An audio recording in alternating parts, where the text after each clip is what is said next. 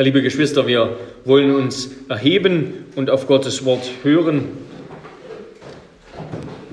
Und zuvor wollen wir gemeinsam beten, dass Gott uns erleuchtet und hilft, sein Wort recht zu verstehen.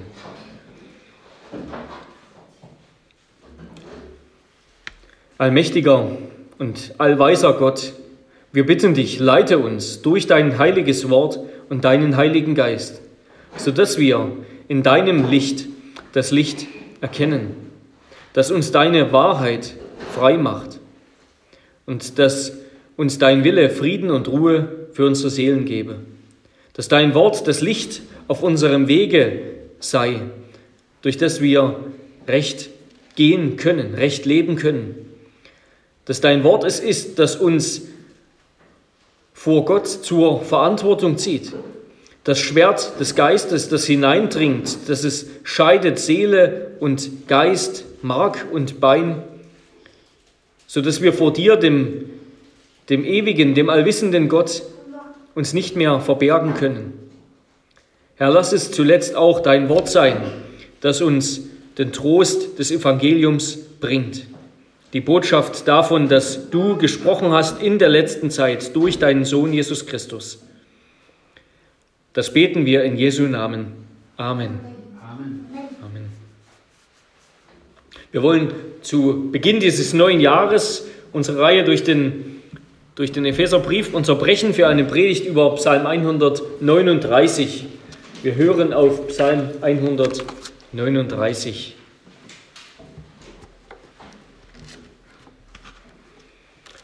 Hört das unfehlbare, lebendige Wort Gottes dem Vorsänger von David ein Psalm. Herr, du erforschst mich und erkennst mich. Du weißt, ob ich sitze oder aufstehe. Du verstehst meine Gedanken von ferne. Mein Gehen und mein Liegen, du prüfst es. Mit allen meinen Wegen bist du vertraut. Denn ehe ein Wort auf meiner Zunge liegt, kennst du, o oh Herr, es schon vollständig. Hinten und vorne hältst du mich umschlossen und deine Hand hast du auf mich gelegt. Diese Erkenntnis ist mir zu wunderbar, zu hoch, als dass ich sie fassen könnte. Wohin soll ich gehen vor deinem Geist und wohin soll ich fliehen vor deinem Angesicht? Stiege ich hinauf zum Himmel, so bist du da. Machte ich das Totenreich zu meinem Lager, siehe, so bist du auch da. Nehme ich Flügel der Morgenröte und ließe mich nieder am äußersten Ende des Meeres, so würde auch dort deine Hand mich leiten und deine Rechte mich halten. Spreche ich, Finsternis soll mich bedecken und das Nicht zur Nacht werden um mich her. So wäre auch die Finsternis nicht finster für dich und die Nacht leuchtete wie der Tag. Finsternis ist wie das Licht. Denn du hast meine Nieren gebildet. Du hast mich gewoben im Schoß meiner Mutter. Ich danke dir dafür, dass ich erstaunlich und wunderbar gemacht bin. Wunderbar sind deine Werke, und meine Seele erkennt das wohl. Mein Gebein war nicht verhüllt vor dir, als ich im Verborgenen gemacht wurde, kunstvoll gewirkt in den Tiefen der Erde. Deine Augen sahen mich schon als ungeformten Keim, als Embryo. Und in dein Buch waren sie alle eingeschrieben, die Tage, die gebildet wurden, als noch keiner von ihnen da war.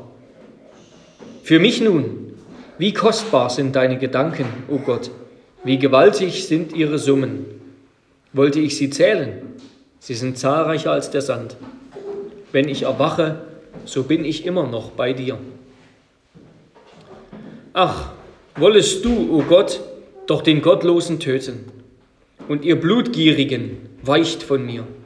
Sie, die von dir mit Arglist reden, mit Falschheit reden als deine Widersacher. Sollte ich nicht hassen, die dich, Herr, hassen, verabscheuen, die sich gegen dich erheben? In der Tat, ich hasse sie mit vollkommenem Hass. Sie sind mir zu Feinden geworden. Erforsche mich, Gott, und erkenne mein Herz. Prüfe mich und erkenne meine Gedanken und sieh, ob ich auf bösem Weg bin und leite mich auf dem ewigen Weg. Wort des lebendigen Gottes. Wir nehmen Platz zur Predigt.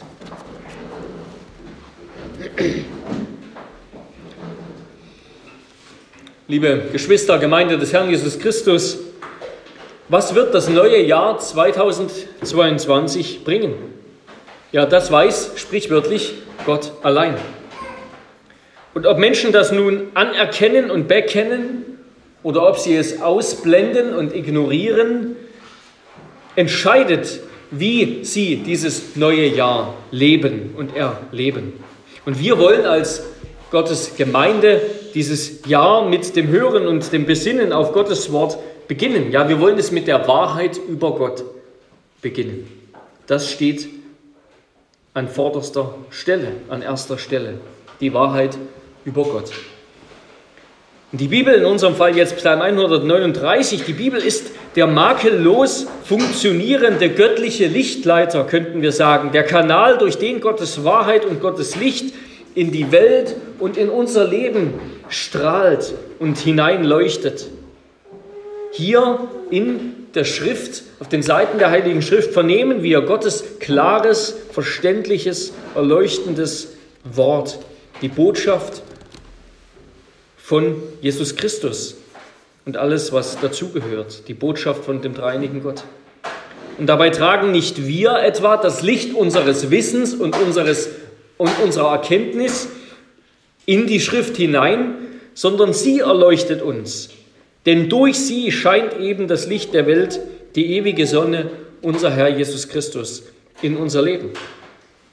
Ja, der christliche Glaube, das ist eigentlich eine Binsenweisheit und doch eine, die so wichtig ist, dass wir sie gar nicht oft genug sagen können, vielleicht viel zu selten hören. Der christliche Glaube beginnt mit der Erkenntnis und dem Bekenntnis der Wahrheit. Viele Christen haben das leider vergessen oder stellen es nicht an die Stelle, nämlich an die erste Stelle, an die es gehört. Der christliche Glaube beginnt mit der Erkenntnis und dem Bekenntnis der Wahrheit. Es ist zuerst einmal eine Wahrheit, die gelehrt und verkündigt wird und dann ein Leben, das sich daran anschließt. Und deshalb gibt es nichts Praktischeres für Christen, besonders zum Jahreswechsel, als gesunde Lehre als die Wahrheit darüber, wer Gott ist und was er tut. Und deshalb wollen wir uns auch diesen Psalm, Psalm 139, ansehen. Auf tiefsinnige, auf dichterisch meisterhafte und zugleich wunderbar einfache und verständliche Weise führt uns dieser Psalm Gott in seiner schier unbegreiflichen, erhabenen, allerhöchsten Majestät und Macht vor Augen. Gottes Allwissenheit, seine Allgegenwart, seine Allmacht und seine vollkommene Heiligkeit. Aber dieser Psalm tut das nicht in Form von Lehrsätzen, wie man das in einer Dogmatik tun würde, aus einer Dogmatik kennt, nicht in Form von abstrakten Wahrheiten, abstrakten Aussagen über Gott, sondern auf praktische, auf persönliche Weise. Auf eine Weise, die unser Denken, unser Beten und Leben, unsere Sicht auf uns selbst und aufeinander grundlegend beeinflusst und treffen will. Und der Beter dieses Psalms selbst, David als der erste Beter und Christus als der Beter dieses Psalms selbst, ist, uns, ist unser Vorbild. Er hat das, was er über Gott geglaubt hat, von Gott erkannt hat, nicht von seinem Leben getrennt sondern diese Erkenntnis über Gott, seine Allgegenwart, seine Allwissenheit, seine Allmacht, das, was wir gleich uns genauer ansehen wollen, das hat er in sein Leben hinein verwoben. Das hat er mit seinem Leben, mit seinem Denken, mit seinen Gefühlen, mit allem verknüpft. Ja, Gott ist für ihn nicht einfach eine Schublade im großen Schrank seines Lebens, die man nach Belieben in aller Regel Sonntagmorgen zwischen 10 und 12 Uhr auf und zuziehen kann, um sich mit etwas Frömmelei einen Stein im Brett des Allmächtigen zu sichern. Ja, solche Religion wäre tatsächlich lächerlich und unbrauchbar. Nein, der Beter dieses Psalms hat im Gegenteil das, was er von Gott wusste, auf sein Denken und sein Leben angewandt. Es hat unweigerlich sein Denken und Leben verändert. Das Nachdenken über diese tiefen Wahrheiten, das wir, dem wir gleich hinterher denken wollen, das veranlasste ihn, sich immer mehr der Kontrolle und Führung Gottes zu unterwerfen. Sein Bekenntnis, sein Nachdenken über Gott führt zu einem Bekenntnis davon, wer Gott ist. Dann zu einem ehrfürchtigen Treueschwur. Und es endet in der demütigen Bitte um Gewissheit und Führung.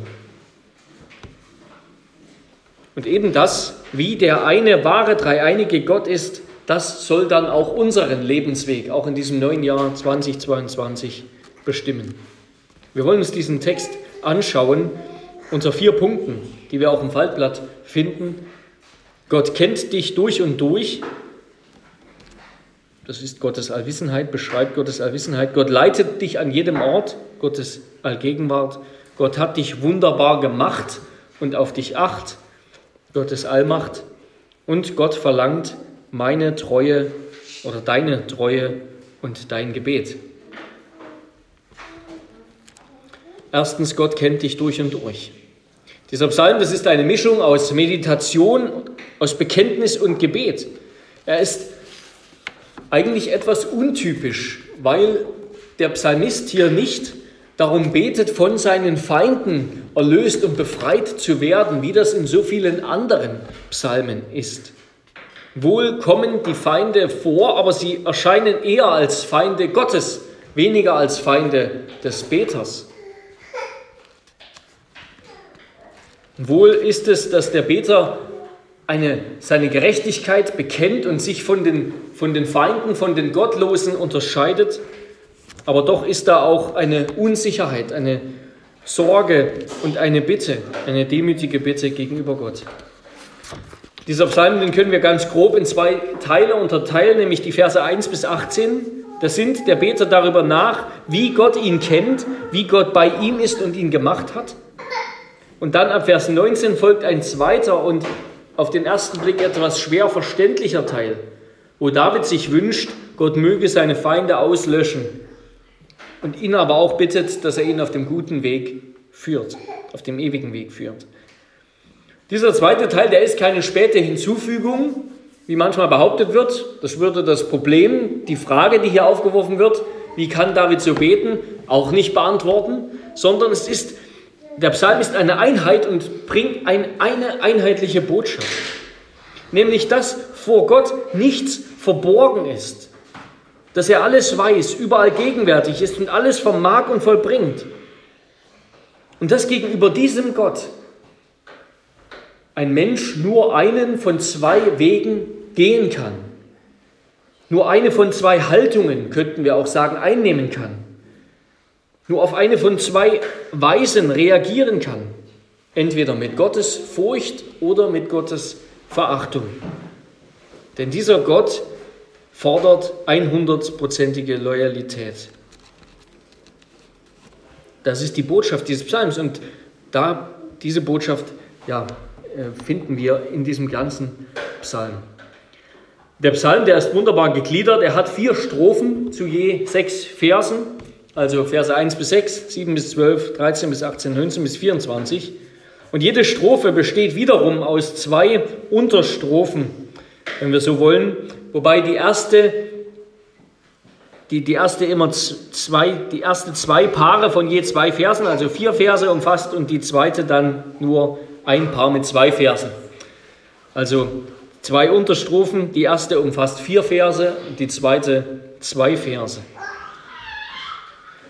Darüber hinaus finden wir also viele dann noch Zwischenverbindungen, viele Verbindungen zwischen diesen Versen. Ja, dieser Psalm ist ein Meisterstück, ein Meisterstück der Fähigkeit Gottes, sich zugleich so einfach zu offenbaren, sich so einfach auszudrücken, dass es sogar kleine Kinder verstehen können. Ja, hier wird über Gottes Allwissenheit, seine Allmacht, seine Allgegenwart, wo wir meinen könnten, das sind doch hohe, komplizierte theologische Themen, über, für die man schon eine Dogmatik lesen muss. Hier wird darüber so einfach gesprochen, dass es auch unsere Jungs nachvollziehen können und doch einiges davon verstanden haben, als wir gestern Abend darüber gesprochen haben.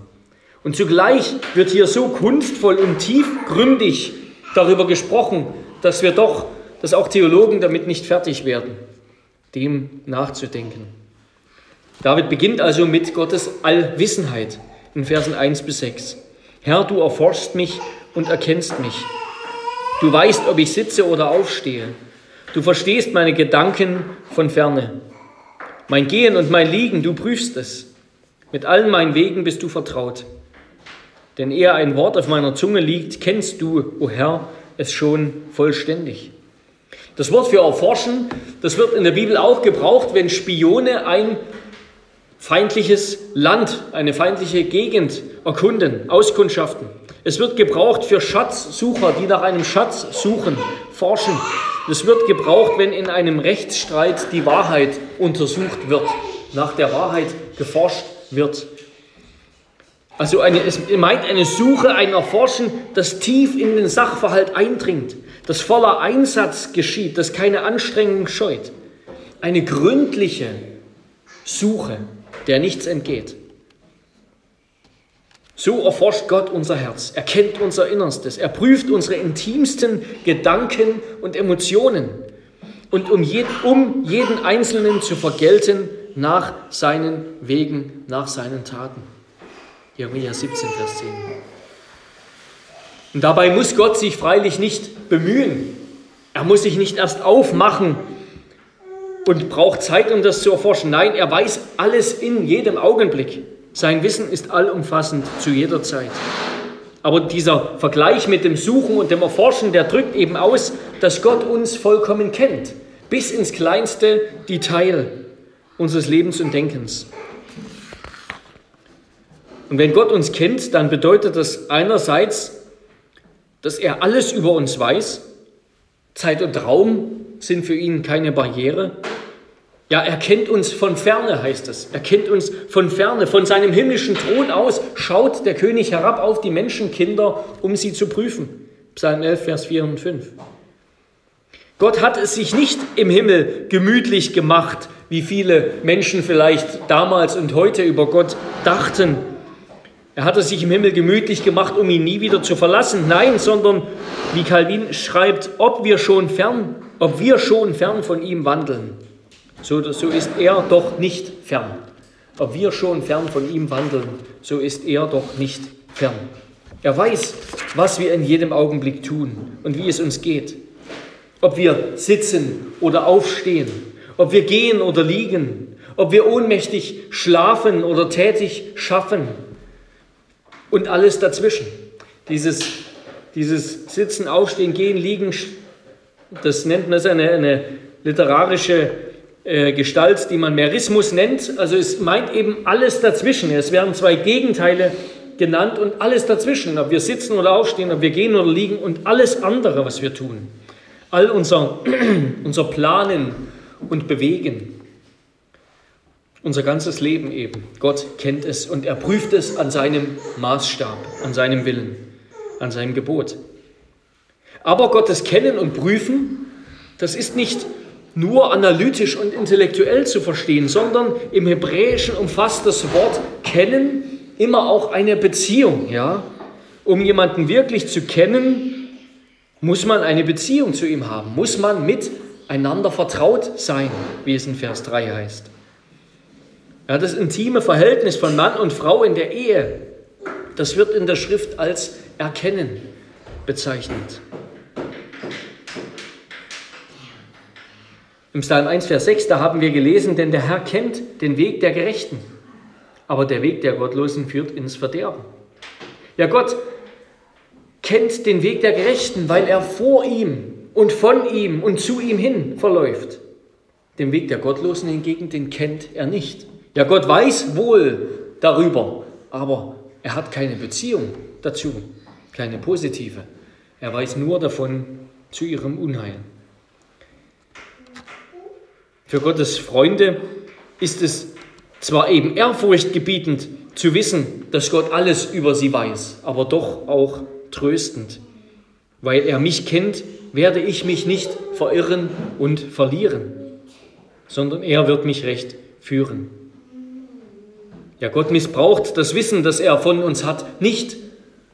Er ist wie ein Vater, er ist wie ein, wie ein, wie der Bräutigam, er missbraucht das Wissen, das er von uns hat, nicht zu unserem Schaden. sondern er liebt uns und sorgt sich um uns. Er kennt uns bis ans Ende unseres Lebens. Er bringt uns bis ans Ende unseres Lebens. Und deshalb endet dieser Psalm auch mit den gleichen Worten, mit denen er begonnen hat. Nachdem David all das über Gott erkannt hat und bedacht hat, wünscht er sich noch mehr von Gott erforscht zu sein und erkannt zu sein. Denn gerade davon verspricht er sich ewiges Leben. Dass dieser Gott ihn wirklich kennt, dass er wirklich eine intime, enge Beziehung mit diesem Gott hat. Ja, und wenn schon das Verhältnis von Mann und Frau auf Erden, wenn das schon dieses kostbare, wertvolle Gut als Erkennen bezeichnet wird, wie viel mehr wird dann, wie viel wertvoller, wie viel tiefer, wie viel erfüllender ist dann die Erkenntnis Gottes und wird sie in Ewigkeit sein, auch wenn die Ehe aufgehört hat. So viel erfüllender und beglückender ist die Erkenntnis Gottes als alle irdischen Beziehungen. Wenn wir natürlich in die Gesellschaft hineinhören, dann bekommt man eher den Eindruck, dass Menschen heute meinen, ja, über Gott, da weiß man schon Bescheid, ja. Gott, das kennt man. Das ist eher ein mittelalterliches Phänomen, Gott.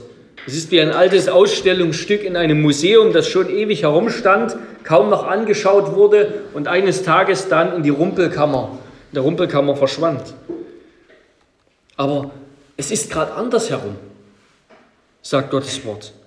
Gott kennt uns durch und durch, aber wir müssen uns eingestehen, dass wir Gott nicht kennen. Ja, dass wir Mühe haben, uns selbst zu erkennen, wer wir wirklich sind. Wir kennen unseren Ehepartner und vielleicht unsere engste Familie ein wenig. Selbst in der Gemeinde kennen wir uns noch zu wenig und wollen uns mehr kennenlernen. Aber Gott kennt uns durch und durch. Keine Seite unseres Lebens ist vor ihm verborgen. Und er weiß, was das Jahr 2022 für uns, für dich bringen wird. Ja, denke nicht, dass du Gott kennst, wenn du doch in Wirklichkeit weder sein Wort erforschst, noch den Herrn Jesus liebst. Dann kennst du Gott nicht.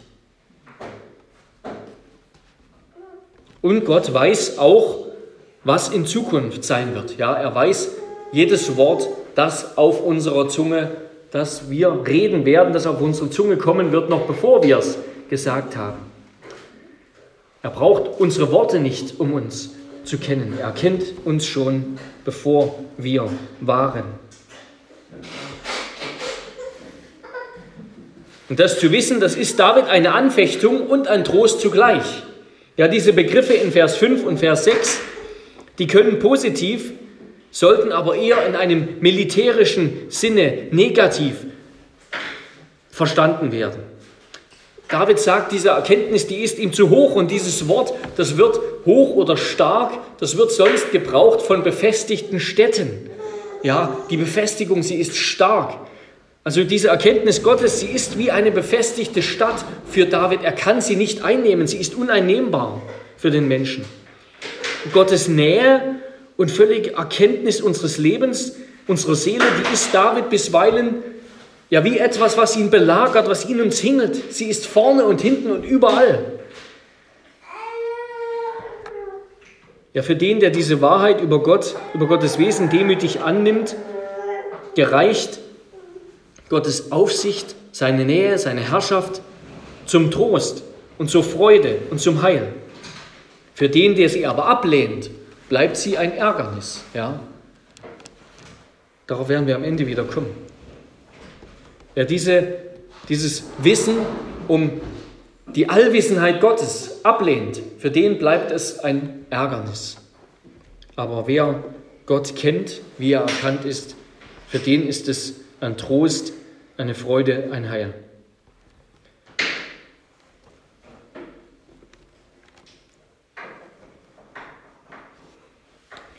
Ja, für David hat es einen Ziel Gottes, hat es ein Ziel Gottes Allwissenheit, Gottes Allgegenwart und seine Allmacht zu erkennen.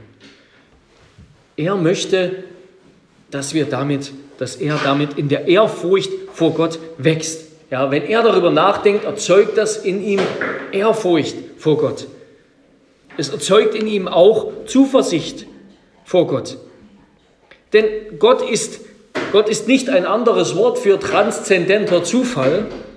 Gott ist nicht blind für unser Los und es kommt nicht einfach von ungefähr, ungefähr, was uns geschieht, sondern es kommt von dem Gott, der uns kennt, der unsere Sorgen und Nöte kennt und der den Vorsatz hat, sie zu heilen und zu lieben und zu lösen. Aber diese Erkenntnis, die erzeugt nicht nur, soll nicht nur Ehrfurcht erzeugen und Zuversicht, sondern auch eine heilige Vorsicht. Dass wir uns bewusst sind, dass Gott jederzeit aufmerksamer Beobachter all unserer Gedanken, Gefühle, Worte und Taten ist. Vor ihm können wir nichts verbergen. Und damit kommen wir zum zweiten Punkt. Gott leitet, Gott leitet dich an jedem Ort.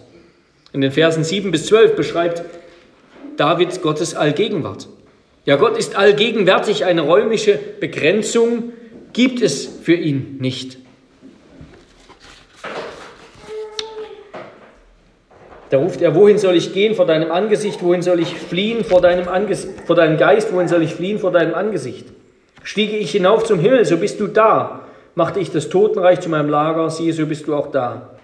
Nämlich Flügel der Morgenröte und ließe mich nieder am äußersten Ende des Meeres, so würde auch dort deine Hand mich leiten und deine Rechte mich halten. Ja, Gottes Thron ist zwar im Himmel, aber doch bekennt Salomo, dass auch der Himmel und aller Himmel Himmel Gott nicht fassen können. Gott ist allgegenwärtig. Er umfasst und übergreift alles. Gottes Allgegenwart erstreckt sich von der höchsten Höhe, dem Himmel, bis zur tiefsten Tiefe, dem Totenreich. Sie erstreckt sich vom äußersten Osten, wo die Morgenröte anbricht, bis zum äußersten Ende des Meeres im Westen. Sie umfasst das Licht und die Finsternis und alle Farbtöne dazwischen. Gottes Gegenwart ist überall. Sie ist universal und damit auch unentrinnbar. Besorgt ruft David aus, wohin soll ich gehen vor deinem Geist und wohin fliehen vor deinem Angesicht? Ja, diese Erkenntnis ist ihm etwas belastend. Jeder Augenblick unseres Lebens geschieht vor dem Angesicht Gottes. Es ist ein bisschen wie in Herr der Ringe, wenn Frodo diesen Ring ansteckt und dann dieses feurige Auge Saurons direkt vor ihm steht und ihm ihn sieht. Doch Gott sei Dank ist Gott nicht wie Sauron, wenn auch gleich, wenn gleich auch Gott ein verzehrendes Feuer ist und es eine und es ein Schrecken ist, in die Hände des lebendigen Gottes zu fallen. Aber doch ist Gott ganz anders als dieser Sauron. Er ist barmherzig und gnädig, geduldig und gütig und von großer Gnade. Er ist ein Retter und ein Heiland. Ja, jede Sünde, die wir tun, geschieht direkt vor ihm, vor seinem Angesicht. Ist ein Angriff auf seine Heiligkeit und das ist zu Recht furchteinflößend. Aber jetzt erlebt der Psalmist, während er darüber nachdenkt, erlebt der Psalmist, dass er mitten auf seiner Flucht vor Gott, über die er nachdenkt, feststellt, dass Gott doch mit ihm ist. Ja, dass Gott der Grund ist, warum er noch atmet und lebt. Gott hält seine Hand über ihn an jedem Ort und leitet ihn. Was für ein Trost ist es zu wissen, dass auch wenn ich durchs finstere Tal gehe, durchs finstere Tal wandle, wandere, durch Leid und Not und Anfechtung, dass Gott bei mir ist. Dass ich kein Unglück zu fürchten brauche, weil er mein Schutz und mein Tröster ist. Und wir haben ja zuerst vor, vor wenigen Wochen das Weihnachtsevangelium gehört, ja. Immanuel, Gott mit uns. Gott ist mit uns. Das ist das Evangelium. In Christus und um seines Kreuzes willen ist Gott uns als Vater zugewandt. Es ist kein Krieg mehr zwischen uns und Gott. Wir sind versöhnt, befriedet. Gott ist gekommen, um den Gottlosen zu rechtfertigen. Das ist die wunderbare Botschaft des Evangeliums. Gott ist in diese Welt gekommen, um den Gottlosen zu rechtfertigen. In Christus ist Gott mit seiner Hand über uns. Er ist, Christus ist die Rechte, an der Gott uns hält und leitet. In jedem Moment, an jedem Ort. Selbst wenn äußerste lebensfeindliche, chaotische, zerstörerische Finsternis, so wird Finsternis in der Bibel verstanden, uns bedecken würde und packen würde, so wäre Gott doch unsere Hoffnung. Als ich das unseren Jungs gestern Abend dem Psalm erklärt habe, als wir das gelesen haben, haben wir alle Lichter ausgelöscht in der Wohnung, Vorhänge zugezogen, sodass es tatsächlich stockdunkel war. Eine unheimliche Situation, die wir nicht lang aushalten, nicht gern ertragen und gleich über den nächsten Stuhl stolpern. Und unser Leben fühlt sich manchmal für uns geistig, geistlich so an. Aber in welcher finsteren Situation wir auch stecken mögen, wo wir sagen müssen, ich sehe nicht weiter, ich sehe kein Licht, dürfen wir doch wissen, Gott ist immer das Licht. Vor ihm gibt es keine Finsternis. Die Finsternis hält nicht stand. Das Licht, das steht in der Schrift für den Schöpfungswillen Gottes, diesen lebensfeindlichen Erdball, das Lebensfeindliche, das Dunkle, das Bedrohliche zu einem Paradies zu gestalten. Ja, es war sein erster Schöpfungsakt, Licht zu erschaffen. Das Licht zu sehen heißt zu leben. Heißt es bei Hiob 33, Vers 28. Und im Licht kann man eben ein geordnetes Leben führen. Deshalb steht das Licht auch für ein Leben in Gerechtigkeit. Gott ist das Licht und vertreibt die Finsternis. Nie ist es umgekehrt, ja, in der Schrift. Das heißt wohl, dass Gott auch die Finsternis schafft, dass Gott auch über die schrecklichen Ereignisse, über die dunklen Tage seine Hand hat, dass er souverän ist, auch über das Böse, nicht, dass er mitschuldig ist, aber doch, dass er souverän herrscht, auch über das Böse, auch über die Finsternis. Aber doch wird nie über Gott gesagt, dass er die Finsternis ist. Er ist das Licht, niemals Finsternis.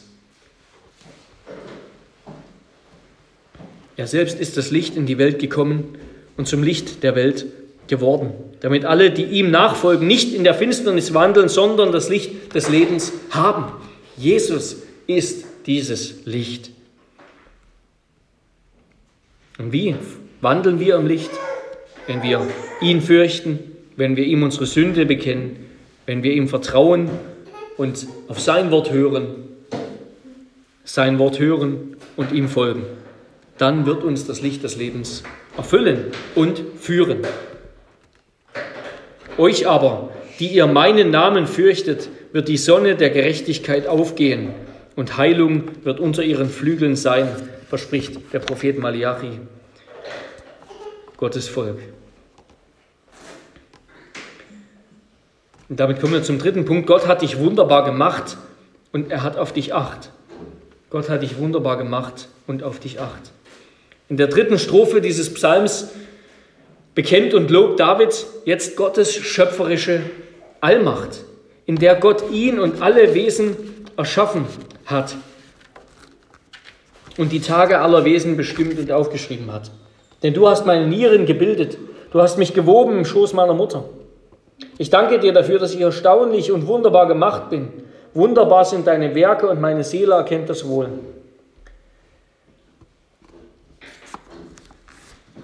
Ja, weil Gott uns gebildet und gemacht hat, deshalb ist er allein kompetent, alles zu führen, alles zu leiten und alles zu bestimmen.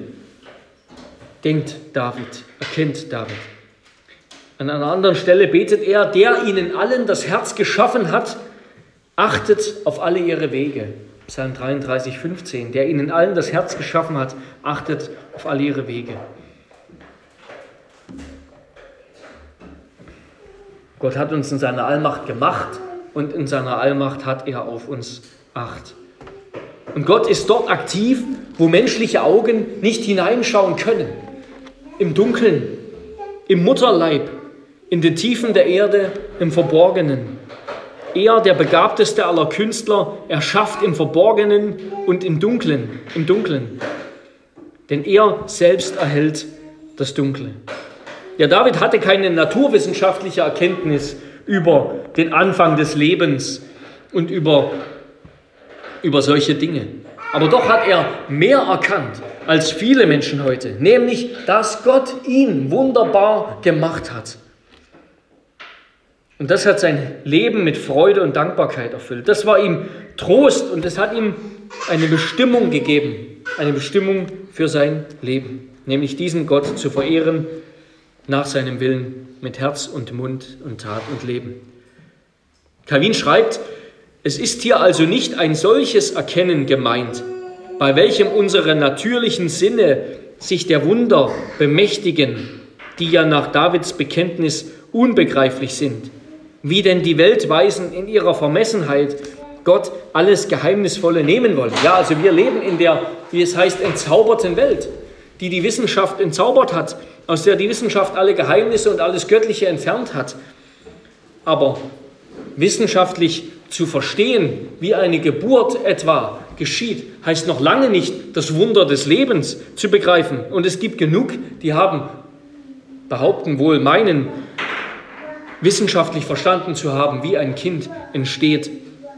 Und doch haben sie nicht verstanden, was das für ein Wunder ist.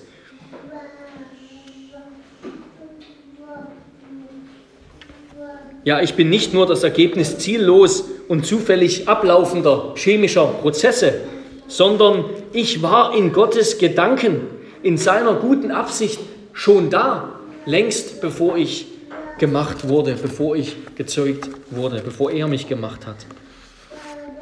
Ja, Gott hat mich wunderbar erdacht, mich wundervoll, mich kunstvoll gewirkt und gewoben.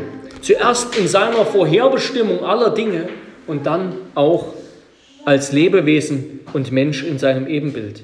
Die Nieren, die stehen hier pars pro toto als, als Teil für das Ganze, für unser ganzes Leben, für den ganzen Menschen.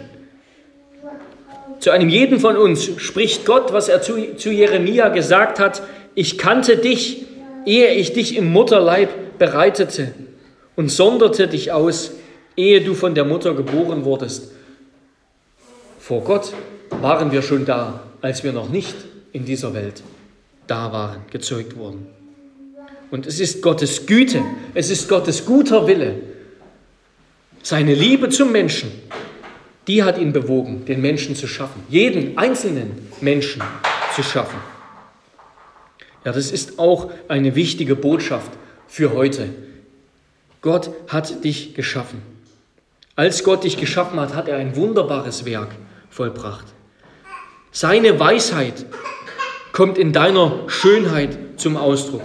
Seine wunderbaren, seine lobenswerten kreativen Fähigkeiten kommen in deinem Wesen, wie du bist, zum Ausdruck.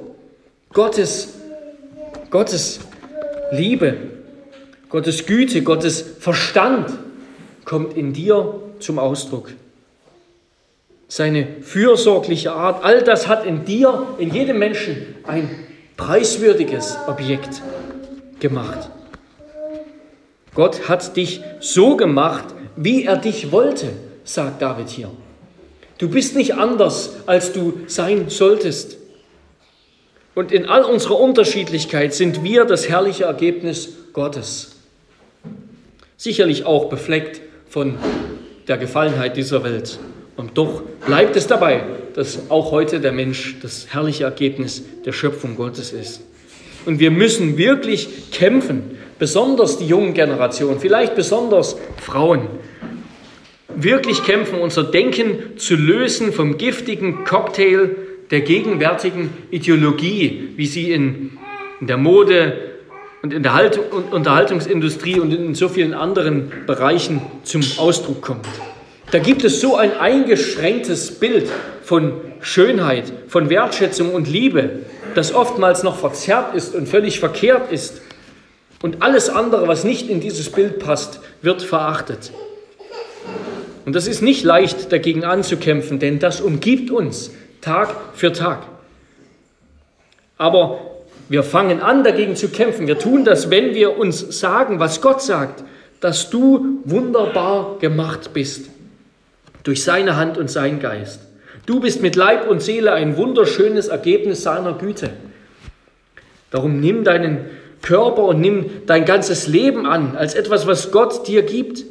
Nimm dich selbst an und behandle andere so und wirf den giftigen Müll der Welt aus dem Fenster, die so ein eingeschränktes Bild von Schönheit hat. Das, was wir sind, unsere Fähigkeiten, unser Aussehen, unser Verstand, all unsere Gaben, unsere Kreativität, alles, das ist eine Gabe vom Herrn. Preise ihn, nicht dich selbst dafür. Entscheidend ist, was wir damit machen. Dafür werden wir gelobt oder gerügt. Nicht für das, was wir haben, womit wir auf die Welt gekommen sind. Und das, was wir haben, das ist, was wir hier lesen, heißt auch schon der Fötus, schon der Embryo, der, der ungeformte Keim. Schon das gerade gezeugte Leben, das ist von Gott. Und bis zum letzten Atemhauch sind wir Gottes gegenüber. Alle Formen von Abtreibung und Euthanasie sind Mord. Sie sind die hässliche Fratze hinter den Masken der Reichen und Schönen dieser Welt. Sie sind das Menschenopfer, die heute für Erfolg, die Menschenopfer, die heute für Erfolg und Reichtum und Ruhm gebracht werden. Die Kinder, die Alten und die Schwachen. Und insofern ist, es, ist unsere Welt gar nicht so verschieden von der Welt Davids, in der man noch tatsächliche Menschenopfer gebracht hat. Nicht in so einer Menge wie heute. Ja, Gott hat uns nicht nur geschaffen, leiblich, seelisch, persönlich, er hat bestimmt auch alle Tage unseres Lebens. Er bestimmt auch alle Tage. Sie stehen alle geschrieben in sein Buch, als noch keiner von ihnen war. Ja, hier stehen wir vor dem, vor dem Rätsel der Vorherbestimmung. Ja. Meine Zeit, sagt David im Psalm 31, steht in Gottes Händen. Und David und Salomo bekennt und weiß, dass jedes Ding von Gott seine Zeit hat. Alles ist von Gott vorherbestimmt.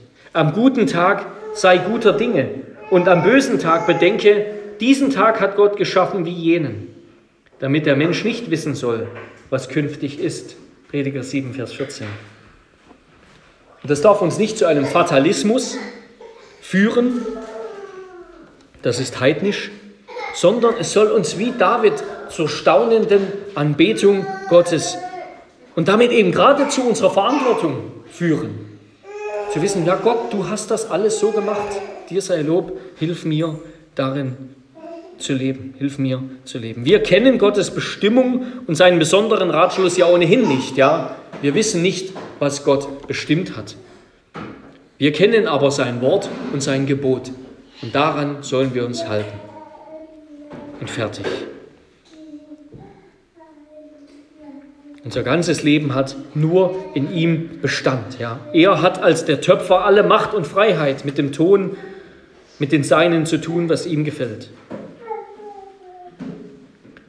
Die einzige richtige Reaktion darauf ist eben, wie David hier tut, zu bekennen, wie kostbar, wie kostbar und rar jeder einzelne Gedanke Gottes ist und zugleich wie unzählbar ihre Summe. Wir können Gott nicht täuschen, geschweige denn ihn durchschauen. Aber er kennt uns und er stellt uns in sein Licht.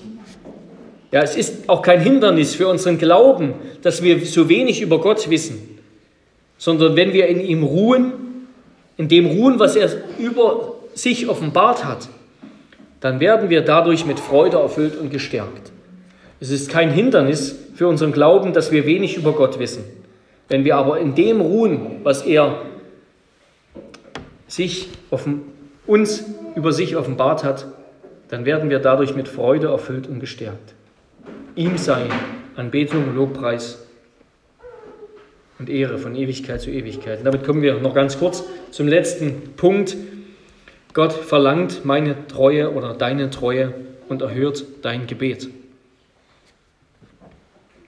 In Vers 18 sagt David dann, wenn ich erwache, so bin ich immer noch bei dir. Es ist, als ob David aus einem Traum erwacht, aus dieser Vision über Gottes, über Gottes Wesen, über Gottes Größe, seine Erhabenheit.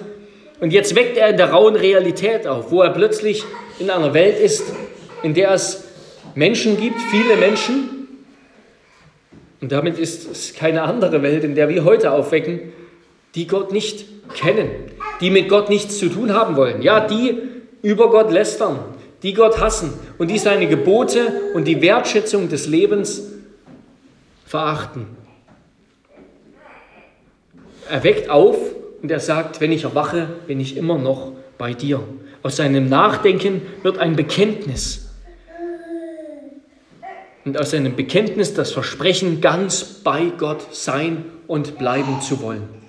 Wenn ich darüber nachdenke, wie groß du bist und dass du alles über mich weißt und mich ganz umgibst, dann will ich nicht, dann wäre es töricht, wegzulaufen vor dir und mich zu verstecken und zu verbergen, sondern ich will ganz dein sein. Und dann folgt ein merkwürdiges Gebet, eine Bitte oder ein Wunsch, dass Gott die Gottlosen vernichten, auslöschen möge. Wer sind die Gottlosen? Es sind die, die nach Blut dürsten, die, die das Leben, das Gott gemacht hat, geringschätzen, missachten. Und es sind die, deren Mund voller Bosheit, voller Falschheit und Argwohn und voller Bosheit und Lüge ist, könnten wir sagen. Die, die, die, die über, Gottes, über Gott die Lüge sagen, nicht die Wahrheit. Und wie kann das sein? Wie kann David so etwas beten? Ja, das ist doch nicht christlich, das ist auch nicht, nicht einmal so richtig menschlich, ja. Was ist das für eine Ethik? Und aus dem, wie passt das zu dem, was wir bisher gesagt haben? Aus dem, was wir bisher über Gott gesagt haben, ergibt sich, dass es eben nur zwei Wege gibt. Das sind die zwei Wege, die wir immer wieder in den Psalmen finden. Ja, ein, Weg, der Weg steht in, in den Psalmen für, für, eine, für eine Ethik, für eine Frömmigkeit, für eine Lebenshaltung. Es gibt nur zwei Wege. Entweder den Weg des Bösen oder den ewigen Weg, sagt David. Es gibt nur zwei Wege. Gott ist König und allumfassender, allkompetenter Herr. Und entweder jemand unterwirft sich diesem König und folgt ihm und verehrt ihn und dient ihm von ganzem Herzen, oder jemanden flieht vor, jemand flieht vor ihm, verachtet ihn und versucht dabei vielleicht eine selbsttäuschende Fassade heuchlerischer Frömmigkeit aufrecht zu erhalten, obwohl er im Herzen ein Lästerer und ein Mörder ist. Es gibt nur diese beiden Wege. Und diese beiden Wege unterscheiden sich vollkommen. Sie haben nichts miteinander gemein. Wer glaubt, dass Gott so ist, wie David das hier bekennt, den braucht diese Erkenntnis nicht in Angst und Schrecken versetzen, aber er, ihm ist ganz bewusst, ich will an Gott glauben, ich will zu Gott gehören und ich will nichts mit denen zu tun haben, die Gott verachten. Ich will Gott immer mehr kennenlernen. Ich will ihn erkennen, wie ich von ihm erkannt bin nämlich als Vater durch seinen Sohn Jesus Christus. Ich will auf seinem Weg gehen bis zum Ende, bis in die Ewigkeit. Und wer ist dieser Weg anderes als Jesus Christus? Der Weg, die Wahrheit und das Leben, durch den allein wir zum Vater gelangen. Ja, es ist merkwürdig, am Ende bittet David das, was er am Anfang feststellt, ja? Erforsche mich und erkenne mein Herz Erforsche mich Gott und erkenne mein Herz, prüfe mich und erkenne meine Gedanken und sieh, ob ich auf bösem Weg bin und leite mich auf dem ewigen Weg. Gerade das hat er festgestellt am Anfang, dass Gott das doch sowieso tut. Warum betet er das? Das ist kein Fatalismus, am Ende zu sagen, ja gut, eben dann Gott, wenn du es ohnehin machst, dann mach's halt, sondern es ist Glaube. Es ist Leben aus Glauben. Gerade weil er wusste, wie Gott ist und was er tut. Da war ihm nichts wichtiger, als mit Gott im Reinen zu sein, als Gottes Willen zu befolgen. Und das Wissen um Gott, das macht ihm seine eigene Unzulänglichkeit bewusst. Und es bringt ihn dazu, zu bitten, Gott, leite mich doch. Gott, du kennst mich Lass in mir keine böse Wurzel sein. Lass in mir keinen bösen, schädlichen, sündhaften Weg und Grund bleiben. In mir keinen schädlichen Grund und Weg bleiben. Ja, er möchte, dass diese Wahrheit über Gott eben sein Leben beeinflusst, dass es nicht nur etwas ist, was wir eben so bekennen und in einer Dogmatik lesen. Ja, Gott ist allwissend und allgegenwärtig und allmächtig. Er möchte, dass das sein Leben beeinflusst. Erkenne mich, erforsche mich, leite mich in deiner ganzen Erhabenheit und Majestät. Das ist, ja, das ist die richtige Reaktion darauf. Das ist die weise Reaktion darauf. Denn vor Gott hat er festgestellt, sind wir immer verantwortlich. Und das ist den Gottlosen ein Ärgernis. Sie hassen es. Sie fliehen davor. Sie brechen Gottes Gebote im Dunkeln. Sie sündigen nachts, weil sie dann meinen, es ist verborgen. Aber das ist es nicht.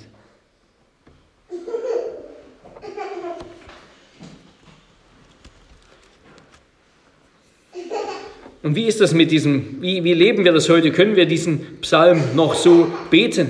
Wie ist das mit diesem Hass auf die Gottlosen? Was können wir dazu sagen? Ich denke, wir können sagen, dass, könnten es mit diesen beiden Worten sagen, der Textgehalt, also das radikale Eintreten für Gott und die Ablehnung des Bösen, das bleibt bestehen. Das bleibt ewig gültig. Aber die Textgestalt, so wie er sich hier zeigt, also der Hass gegen diejenigen, die sich wie Gottes Feinde verhalten, der ist zeitgebunden. Der ist zeitgebunden. Jetzt ist Gnadenzeit. Jetzt ist Gott gekommen, um den Gottlosen zu rechtfertigen. Jetzt ist die Zeit, in der wir das Evangelium verkündigen, in der wir dem Nächsten vergeben. Aber die Zeit wird wiederkommen, wenn Gott den Gottlosen hasst und wenn die Heiligen Gottlosigkeit hassen und wenn Gott allen Gottlosen, alle Gottlosen auslöschen wird. Diese Zeit wird wiederkommen zum Gericht. Ja, das ist, jetzt haben wir eine Ethik der Gnade, leben wir in einer Zeit der Gnade und haben eine Ethik der Gnade. Es wird aber wieder die Ethik des Endgerichts, die Ethik des Gerichts und des Zornes und der Gerechtigkeit gelten wenn Christus wiederkommt und Gericht hält. Ja, wir erinnern uns, das ist im Grunde ähnlich wie das, was geschehen ist, als das Israel das Land Kanaan eingenommen hat, als Gott ihnen gesagt hat, erschlagt alle, die Kinder, die Alten, die Tiere, alle, macht sie alle tot. Damit war das kein Auftrag, dass Gottes Volk immer so handeln soll. Nein, aber es sollte eben deutlich werden, das Gericht über Kanaan, das war eine Vorschattung, ein Zeichen auf das, was am Ende geschehen wird. So wird es am Ende den Gottlosen ergehen. Und deshalb will David auch sagen, nein, mein Weg ist so weit, soll, soweit es nur geht, von diesem Weg unterschieden sein. Und das dürfen auch wir uns wissen, bei allem, bei allem Bekenntnis unserer eigenen Sündhaftigkeit, bei allem Wissen um unsere Unzulänglichkeit, wollen wir doch überzeugt sein, dass mein Weg nicht der Weg der Gottlosigkeit ist. Und deshalb beten wir, so wie David gebetet hat. Denn was sagt Gott über sie, über die Bösen? Weh denen, die mit ihrem Plan verborgen sein wollen vor dem Herrn und mit ihrem Tun im Finstern bleiben und sprechen, wer sieht uns und wer kennt uns? Wie kehrt ihr alles um?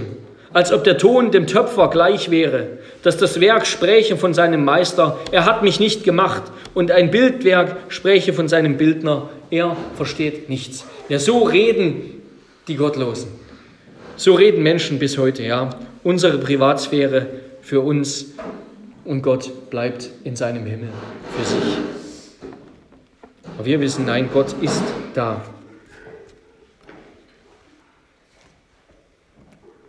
Und weil er, er uns durch und durch kennt, wollen wir ihn auch ganz erkennen, wollen in seinem Licht geprüft werden, um am Ende zu bestehen.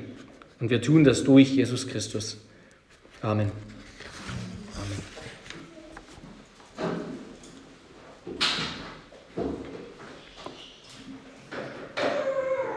Lasst uns beten.